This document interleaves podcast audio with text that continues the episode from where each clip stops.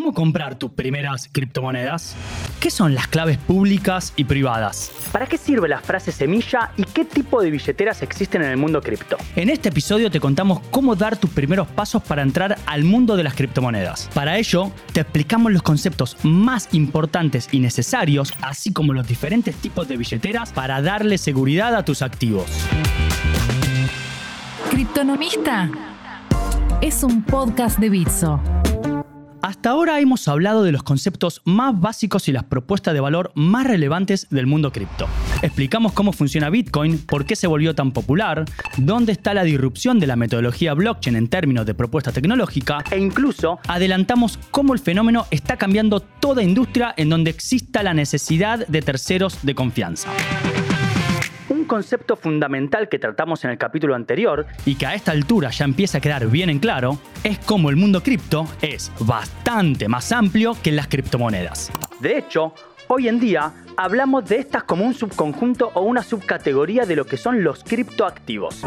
Propuestas como la de Ethereum tienen su propia criptomoneda o token nativo Ether, la cual cotizará en un mercado y podremos comprar, vender o intercambiarla como cualquier otro activo, pero principalmente será instrumental para correr contratos inteligentes dentro de su plataforma. Así, en todo el universo de criptomonedas, hoy miles y miles alrededor del mundo, encontraremos distintas categorías con desarrollos de los más diversos, todas ellas buscando llevar la innovación detrás de blockchain a nuevas propuestas de valor. Una criptomoneda es algo similar a dinero digital, que al margen de las distintas utilidades de cada propuesta, vas a poder adquirir para retener, para vender o transferir. En la práctica es algo parecido a las transferencias bancarias, pero como ya estuvimos viendo, es mucho más interesante por sus características tecnológicas particulares y revolucionarias. La promesa de las criptomonedas es dar la posibilidad de que no haya alguna organización por detrás, sino que cada persona pueda, si es que así lo desea, ser algo parecido a su propio banco. Pero qué buena idea. Esto gracias a que tu teléfono celular o computadora se podrá conectar con las computadoras de otras personas de forma descentralizada. Bitcoin como propuesta original proporcionó la base para muchas criptomonedas. Pero, ¿por qué hay tantas criptomonedas? Bueno, porque algunas proponen ser más rápidas que otras, algunas ofrecer mayor privacidad, otras buscan ser más seguras e incluso más programables que las anteriores, o bien porque la criptomoneda en cuestión es un medio, un instrumento para otros finos proyectos no monetarios como los que ya estuvimos discutiendo. El punto es que cada criptomoneda adopta un enfoque particular que va a entender como superador. Pero ya sé, a esta altura seguro están pensando, che Nacho, súper lindo el podcast, viene todo muy bien, pero ¿cuándo vamos a hablar de cómo tener, comprar y vender criptomonedas? Bueno, les quiero avisar que llegó el momento. Ahora que escuchás Criptonomista todas las semanas, ahora que manejamos las ideas fundamentales y ahora que ya sabés bastante sobre Bitcoin y Ethereum, vamos a hablar sobre cómo dar tus primeros pasos en el mundo cripto y ser parte de esta revolución.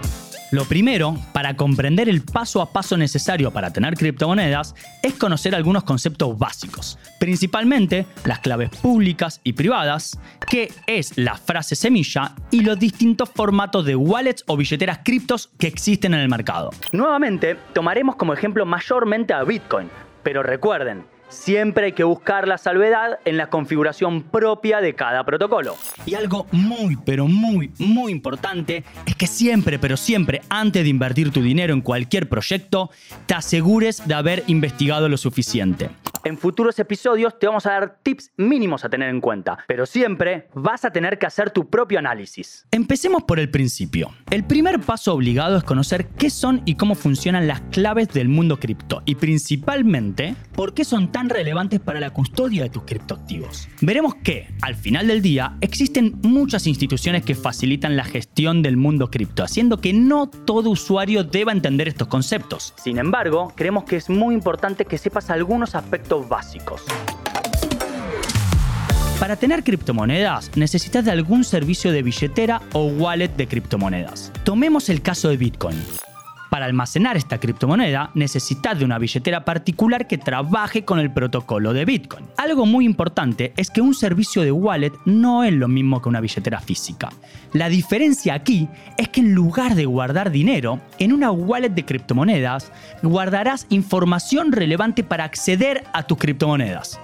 Esto es muy importante porque tus criptoactivos nunca están en la billetera, sino que siempre están en la blockchain, en el libro contable distribuido de cada propuesta. Lo que se brinda es la funcionalidad de acceso a esos criptoactivos para poder transaccionarlos. Estos nunca dejan la blockchain y esa funcionalidad de manejo de Bitcoin o de la criptomoneda que sea te la da una billetera o wallet. O sea, la billetera te permite transaccionar, por ejemplo, tus bitcoins, pero no tiene esta criptomoneda. Estos están en la blockchain. ¿Y cómo es que me permite mover mis cripto? Bueno, a través de una clave pública y una clave privada. La clave privada es la que no tenés que compartir con nadie. Esta es la que te va a permitir disponer de tus criptoactivos y enviarlos a terceros. La clave pública es la que compartiremos principalmente para recibir transferencias. Salvando las distancias, la clave pública sería algo así como tu casilla de mail y la clave privada como tu password. Este es el tema más básico y fundamental. Hay una clave pública o address y una clave privada. Estos son códigos muy complejos y encriptados, en donde quien disponga de la clave privada, al final del día, dispondrá de las criptomonedas almacenadas en la blockchain. Faltó inspección de billeteras. Ah, claro, creo que todo está en orden. Dado que estas claves son complejas, actualmente los usuarios no suelen tomar contacto directo con su clave privada en estado crudo, sino que lo hacen con las llamadas palabras o frase semilla. Dulce sin semilla. No, no, esa semilla no, la otra. Las palabras o frases semilla son claves de recuperación. Son un sistema desarrollado con el objeto de brindarle al usuario una forma amigable de interactuar con sus claves privadas. Como la clave privada es un código muy complejo de administrar por seres humanos, se avanzó en simplificarlo en una frase semilla a través del cual se crea nuestra clave privada. O sea, interactuamos a través de una serie de palabras, generalmente son 12 o 24. O sea, interactuamos a través de una serie de palabras, generalmente 12 o 24. Por eso, la seguridad de tus cripto va a estar sujeta a estas palabras, que termina siendo la clave de acceso a tus criptomonedas. Las billeteras, vamos a hablar de ellas en instantes, crean y acceden a la clave privada mediante las palabras semilla. Yo podría descargarme una wallet, obtener mi frase semilla, borrar la aplicación o abrirla en otro dispositivo y mediante estas palabras obtener mi clave privada para operar con mis cripto. Es importante entender que en la blockchain nunca se registran las claves privadas, sino únicamente las transacciones que fueron firmadas por dicha clave. En resumen, clave pública o address y clave privada o frase semilla. ¿Cómo las obtengo? Bueno, estas claves se crean e interaccionan a través de las conocidas billeteras o wallets. Existen dos grandes categorías de wallet. Las billeteras sin custodia y las billeteras con custodia. En las billeteras sin custodia, el control y la responsabilidad del cuidado de tus cripto es 100% propio, es tuyo no se delega en ninguna empresa responsable. Lo que hacen estas billeteras es que crean las claves públicas o adres y las claves privadas o frases semilla y te las entregan para que vos las reguardes como quieras. Recordá, tus cripto están en la blockchain y lo que vos haces es moverlo a través de estas claves. Si perdés las claves, perdés tus cripto. Esta categoría autónoma y descentralizada requiere de responsabilidad y por supuesto también conlleva un riesgo propio. Imagínate que es como cargar efectivo. En este caso, si perdiste la clave, perdés tu billetera y ni vos ni nadie podrá acceder ni mover nunca tus criptomonedas. Para dimensionar, se estima que aproximadamente entre el 20 y hasta el 25% de los bitcoins en circulación están perdidos, inmóviles, porque nadie puede acceder a sus claves privadas. No, God, please, no, no, no. Oh, ¿te imaginaste pase esa? Frente a este escenario es que nacen las billeteras con custodia. En las billeteras con custodia, los servicios son brindados por una empresa, o sea, por terceros que asumen la responsabilidad de darte el acceso a tus cripto. Estas empresas son las que se encargan de almacenar tus cripto. Registran la información en una base de datos interna de la empresa para darte acceso cuando vos lo necesites y en tu nombre y en el del resto de sus clientes ejecutan las transacciones en la blockchain. O sea, buscan facilitar la interacción. Pero esto es un punto muy importante. Estas billeteras tienen como ventaja que son mucho más fáciles de usar. Es como usar una aplicación bancaria o de alguna fintech. La desventaja es que al final del día son centralizadas. Tus criptomonedas están confiadas en un tercero. Esto no es ni bueno ni malo. Dependerá de las necesidades de cada persona, de sus preferencias y de los riesgos que desee correr. De nuevo, recuerden, si ustedes tienen sus claves privadas y las pierden, nunca nadie podrá acceder a sus criptoactivos. Los servicios de billeteras con custodia generalmente son brindados por empresas que además ofrecen una gama mucho más amplia de beneficios. Algunas de ellas dan financiamiento en criptomonedas, otras permiten hacer staking en cripto, esto es obtener ingresos pasivos, otras permiten participar en pools de minería o hasta te brindan tarjetas de pago bajo alguna bandera internacional para que puedas hacer compras con criptomonedas. Pero principalmente y en general ofrecen el servicio de cambio de criptomonedas. A esto se lo llama exchange y funciona como una casa de cambio, siendo el lugar donde vas a poder comprar distintas criptomonedas con tu dinero fiat, con tu divisa local. Adicionalmente, hay otra clasificación de billeteras, lo que son las billeteras virtuales o las billeteras físicas. Una billetera virtual es un software al cual podrás acceder e instalar en tu navegador web o bien descargar como una aplicación en tu celular o computadora. Estas billeteras son gratis y rápidas. La desventaja es que están, por supuesto, más expuestas a riesgos como virus, malwares, hackers, phishing, entre otros. Es por esto que también existen las billeteras físicas. Así es, hay billeteras físicas de criptomonedas. Estos son dispositivos especialmente diseñados para almacenar tus criptos fuera de una computadora o un celular. Las más conocidas son Trezor y Ledger. Estas son algo así como un dispositivo USB o un disco rígido externo que mantiene tus claves fuera de tu computadora. Las dos billeteras que acabo de mencionar son además billeteras físicas sin custodia, porque los fondos están bajo tu absoluto control y absoluta responsabilidad. A diferencia de las billeteras virtuales, esta tecnología tiene un hardware propio, entonces, por supuesto, va a tener un costo. Son una inversión que generalmente se recomienda para grandes tenencias o mucho volumen de criptoactivos. El último concepto en torno a las billeteras es el tipo de almacenamiento. En el mundo cripto, esto se divide en almacenamiento frío o almacenamiento caliente.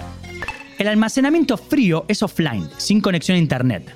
Las billeteras físicas son el mejor ejemplo. Su ventaja radica en que no exponen tus claves privadas en internet.